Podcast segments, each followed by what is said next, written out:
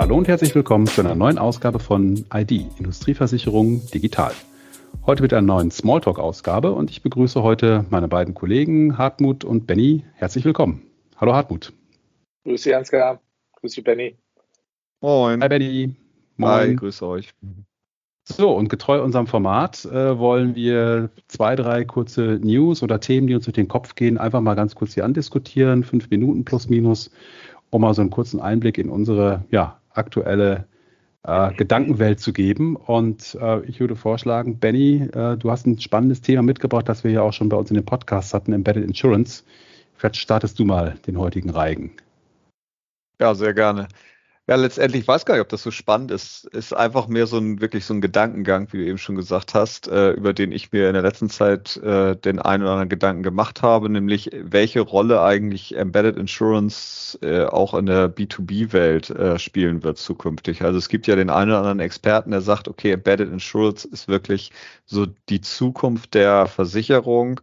Also dass man halt situativ beispielsweise im Kaufprozess halt auch dann direkt eine Versicherung mitkauft, die dann entsprechend zu dem Gut, äh, was halt gekauft wird, auch passt. Heutzutage hat man das vor allen Dingen natürlich in der äh, Consumer-Welt, ähm, was weiß ich, beispielsweise, wenn man eine Elek äh, ein Elektronikgut kauft, äh, ein iPhone, dass man dann halt auch direkt eine Garantieversicherung damit kauft und eine Garantieverlängerung.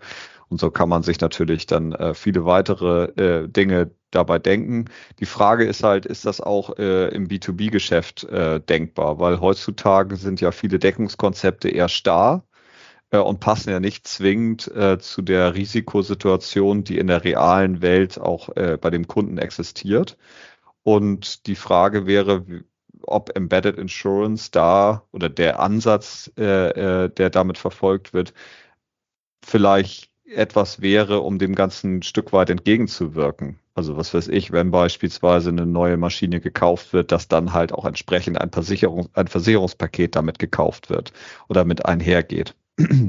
Ich glaube, Benny, ähm, ähm, meine Meinung dazu, ähm, ich habe mich da schon seit einiger Zeit mit befasst. Es ist, es ist nicht so sehr die Frage, ob ich jetzt ähm, ein Versicherungsprodukt irgendwo im Kaufprozess anhängen kann, was ja schon gibt's ja schon. Kfz-Bereich ist ein prominenter ja. Bereich. Äh, dass wenn ich zum Autohändler gehe und mir ein neues Kfz kaufe, dass sofort äh, die Versicherung, äh, die Kfz-Versicherung mit angeboten wird. Ähm, dort wird immer noch ein statisches Produkt mit einem statischen Versicherungsprodukt in Verbindung gebracht. Interessant wird es dann, wenn es nicht mehr statisch ist, sondern wenn es dynamisch ist. Und da gebe ich jetzt mal ein paar Beispiele wie zum Beispiel der, der, der Kettensägenhersteller Stiel, der ja nicht mehr Kettensägen verkauft, sondern äh, Kunden die Möglichkeit bietet, Kettensägen zu nutzen. Und zwar immer das neueste Modell. Das heißt, es wird die Nutzung dieser Kette, Kettensäge bezahlt und nicht mehr physisch ein, ein Produkt. Äh, hat viele Vorteile, viele Vorteile für den Kunden. Jetzt ist die Frage, wie jetzt die Versicherung mit solchen Themen angeht. Jetzt kann man natürlich sagen, Kettensägen versichern wir nicht von der Haftpflichtseite her, das mag sein.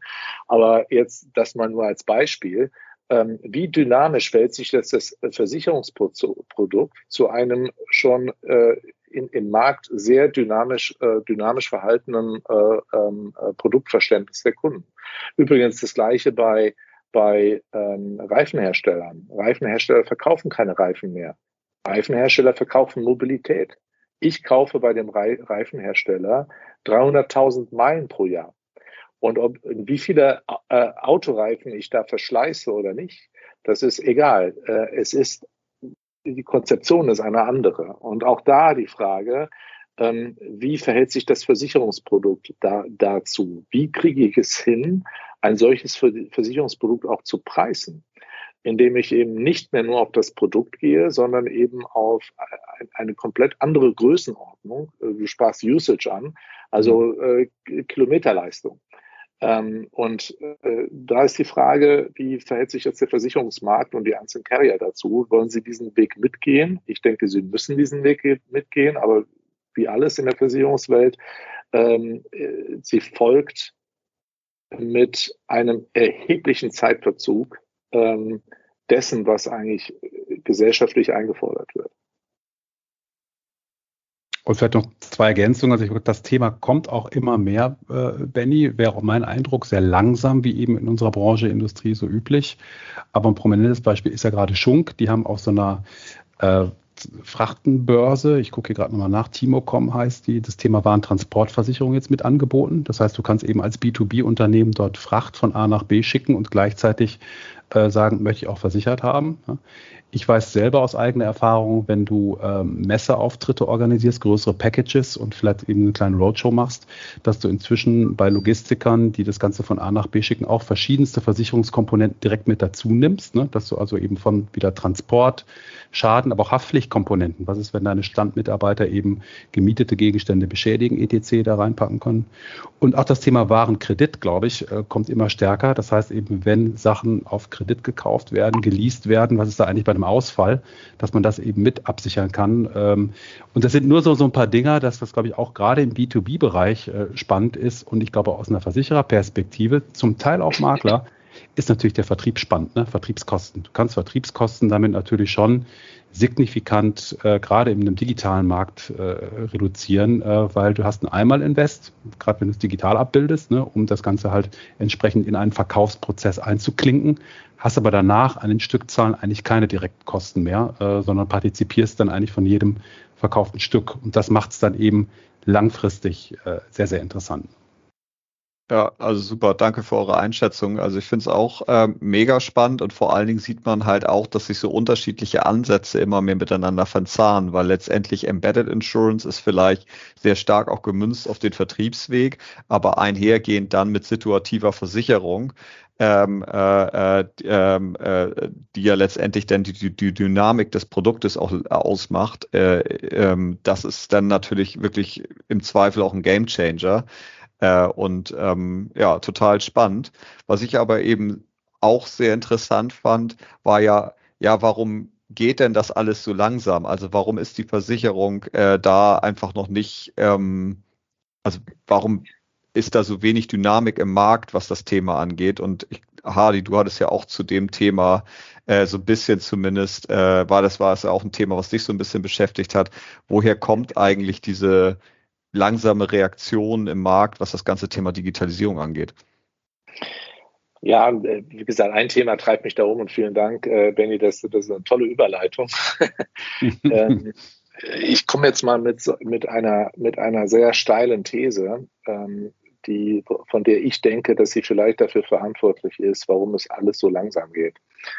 Ich glaube, ähm, das Thema Digitalisierung wird von den äh, wird von den Versicherungsgesellschaften ähm, mehr als Placebo-Thema behandelt, ähm, weil es nämlich gerade gerne, gerne gehört wird und auch in Podcasts spricht man gerne darüber ähm, äh, und man schreibt gerne darüber, aber de facto ist es kein echtes C-Suite-Thema.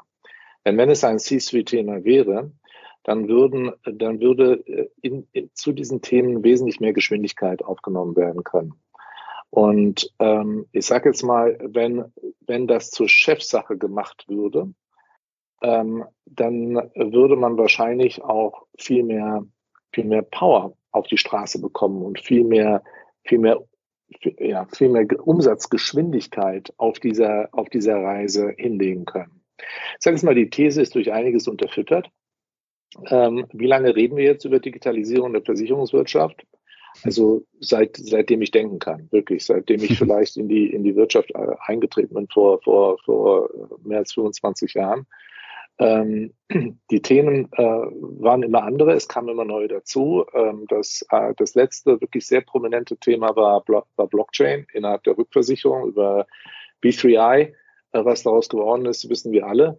Ähm, und äh, auch hier die These, äh, in an, anbelangt der Kosten, die äh, äh B3I ähm, verschlungen hat, was, äh, glaube ich, gegenüber den Vorteilen, die man daraus hätte generieren können, marktweiten Vorteilen, verschwindend gering sind, ähm, muss man sich die Frage stellen, äh, die Gesellschaft pleite gehen zu lassen, ob diese Opportunitäten, die man hätte heben können, ähm, halte ich für nahezu unverantwortlich.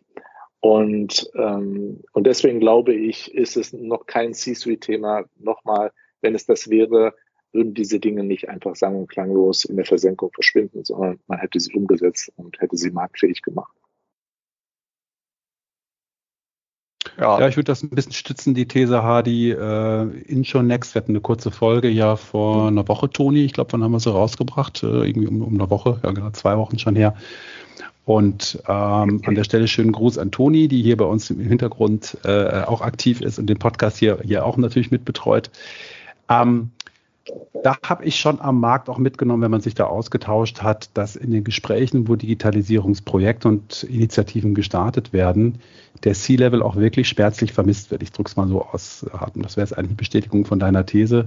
Es sind häufig äh, die regional Verantwortlichen, die man dort halt sieht, die probieren über landesweite Initiativen das Thema anzuschieben dummerweise gerade bei größeren Strukturen dann auch in Konkurrenz zu anderen Länderorganisationen stehen. Das kennen wir ja auch alle, dass da natürlich auch ein natürlicher, häufiger guter Konkurrenzdruck entsteht. Aber das Thema Digitalisierung ist ja etwas, was vor allen Dingen dann Effizienzen hebt, wenn es zentral auch gesteuert wird. Ne? Weil Infrastruktur bei euch in der Regel einmal auf, Systeme, Plattformen bei euch in der Regel einmal auf, muss sie natürlich regional ausrollen.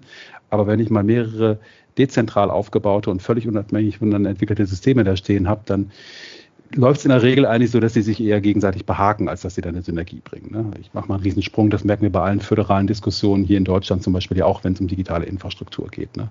Und deshalb, ähm, ja, also auch aus der Praxis äh, häufig gehört von Kollegen, von Mitbewerbern hier auch im Markt, dass das Thema wirklich auf einer sehr lokalen Ebene, sehr kleinen Ebene gefochten wird. POC braucht's, Prototypen braucht's, gar keine Frage, damit man in dem Team steht, aber 25 Jahre lang Prototypen bauen, Hardy, ganz ehrlich, ist natürlich dann irgendwann auch mal obsolet. Ja. Aber meiner Meinung nach ist auch ein ganz wesentlicher Faktor, ich sag mal, häufig ist es ja leider so, dass Veränderung immer durch, durch Druck entsteht. Und äh, ich glaube halt einfach, dem Markt geht es, egal auf welche Seite man guckt, extrem gut weiterhin. Und äh, äh, die Zahlen sind positiv, trotz äh, einem immer größeren äh, Druck, äh, gute Mitarbeiter zu finden, etc. pp. Äh, es irgendwie also sehr, auch die Kunden machen meiner Meinung nach bisher, was das Thema angeht, noch zu wenig Druck äh, und äh, somit ist halt einfach ähm, ist halt einfach noch nicht ja letztendlich genug Power auch von externer Seite auf dem Thema, äh, was letztendlich dazu führt, dass auch gehandelt wird. Und ähm, also ich persönlich finde es sehr, sehr schade, weil ich glaube, dadurch ähm, geht halt ganz viel Innovation auch kaputt. Schlicht und ergreifend deswegen, weil irgendwann wird der Zeitpunkt kommen und ob es jetzt in zwei Jahren, fünf Jahren oder zehn Jahren ist, äh, dass äh, Druck entsteht, von welcher Seite auch immer kommt. Und dann wird es aber schnell gehen müssen. Und wenn es schnell gehen muss, ist häufig, ist, ist, ist häufig der Fall, dass erstens Player auf der Strecke bleiben und zweitens, dass dann halt Lösungen geschaffen werden, die halt, ja, eben nicht im Zweifel die Innovation sind, äh, sondern im Zweifel halt einfach ein guter Kompromiss, um überhaupt marktfähig zu bleiben. Ich finde, sehr schön sieht man das eigentlich äh, im Automobilsektor, wo halt auf einmal ein Player kam, der den Markt vom Denken her einfach verändert hat und auf einmal andere Player nachziehen, wie VW, die aber, wenn man mal ganz ehrlich ist, ein Produkt aktuell liefern, was ja nicht ansatzweise konkurrenzfähig ist von der Leistung, also von der Reichweite her, aber auch von der Software her, selbst von der Verarbeitungsqualität meiner Meinung nach nicht. So und ähm, und äh, das persönlich finde ich, also ich finde es sehr sehr schade. Und äh, aber das ist ja auch der Grund, warum wir weiterhin einfach immer wieder für dieses Thema kämpfen und versuchen halt mehr Menschen auf unsere Seite zu ziehen, beziehungsweise halt einfach davon zu überzeugen, wie wichtig es ist, in diesem Segment äh, auch nachhaltig zu investieren. Ja. Vielleicht da von meiner Seite noch kurz. Ähm, es gibt aber auch so ähm, leuchtende Sterne am Himmel. Ähm, und äh, was ich, das habe ich da gerade so im Hinterkopf. Ich habe unser letztes Gespräch mit dem Andreas Berger so ein bisschen im Hinterkopf, mit dem wir uns ja darüber unterhalten haben. Thema war Data Analytics, ähm, äh, Transformation, der Weg der Transformation der, der Swiss Re Corporate Solutions, aber auch ähm, mit Blick auf den Kunden, nicht nur nach innen gewandt, nicht nur die Nabelschau, sondern eben den Blick auf den Kunden. Inwiefern kann das Thema Data Analytics auf Versicherungsseite, Versichererseite, dem Kunden einen Mehrwert liefern, sprich neue Produkte, bislang unversicherbare Risiken versicherbar gestalten, weil ich eine andere ähm, äh, Datenqualität und andere Analyseoptionen habe. Ich glaube einfach, dass ähm, wenn es wenn es ein CEO wie hier der Andreas Berger diese Themen zu seinen Themen macht, dann sind diese auch erfolgreich umsetzbar. Und das muss ich jetzt einfach weiter rumsprechen und das muss jetzt auch marktrelevant werden, indem man sieht, dass wenn das so passiert, wenn ein CEO seine, seine gesamte Power und seine Persönlichkeit und seine, seine, seine Intuition, äh, seine Vision dahinter legt, dann muss das einen Marktvorteil bringen. Äh, dann muss das einen Vorteil bringen äh, gegenüber anderen Marktteilnehmern, die das vielleicht so äh, im Moment noch nicht haben. Äh, Finde ich total gut, dass du das Beispiel hervorhebst, weil ich bin auch der Meinung, dass das ein sehr, sehr gutes Beispiel dafür ist, wie es laufen könnte. Und meiner Meinung nach ist eine, eine, äh, ein Thema dabei sehr, sehr relevant, nämlich so wie ich Andreas Berger verstanden habe, hat er eben nicht ist er nicht hingegangen, hat gesagt, okay, ich versuche jetzt einfach das, was ich habe, zu digitalisieren, sondern er geht hin und sagt, wie kann ich ein Geschäftsmodell auf Basis von Digitalisierung aufbauen? Und ich glaube, das ist genau die Komponente, die es auch braucht, um, äh, um das Ganze nachhaltig erfolgreich zu machen. Äh, und da natürlich mit dem Fokus Kunde, weil am Ende wird da genau das Geld verdient. Ähm, und äh, also das fand ich auch ähm, sehr, sehr also spannend, wie er es erzählt hat und äh, genau, also geht meiner Meinung nach genau in die richtige Richtung. Ja, zukunftsweisend, wenn man sich, äh, wie gesagt, wir haben alle Themen angeschnitten, ob das jetzt der digitale Zwilling ist oder äh, was natürlich dann auch den Weg äh, ins, ins, ins Metaverse äh, in irgendeiner Form ähm, vorzeichnet, dem den der Kunde die Möglichkeit hat, gewisse Schadensszenarien und, und Risiken äh, an seinem eigenen Beispiel zu simulieren und zu gucken, welche, welchen Economic Impact äh, diese, diese Dinge denn haben könnten, um dann eben auch zu sehen, wie relevant Versicherung diesbezüglich ist.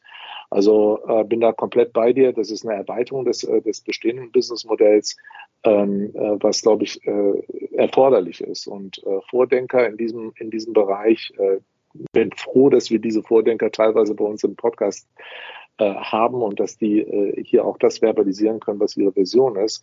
Weil ich glaube, nur darüber wird man dieses Thema ähm, dann am Ende des Tages auch zum C-Suite-Thema machen, und zwar in der Breite. Super.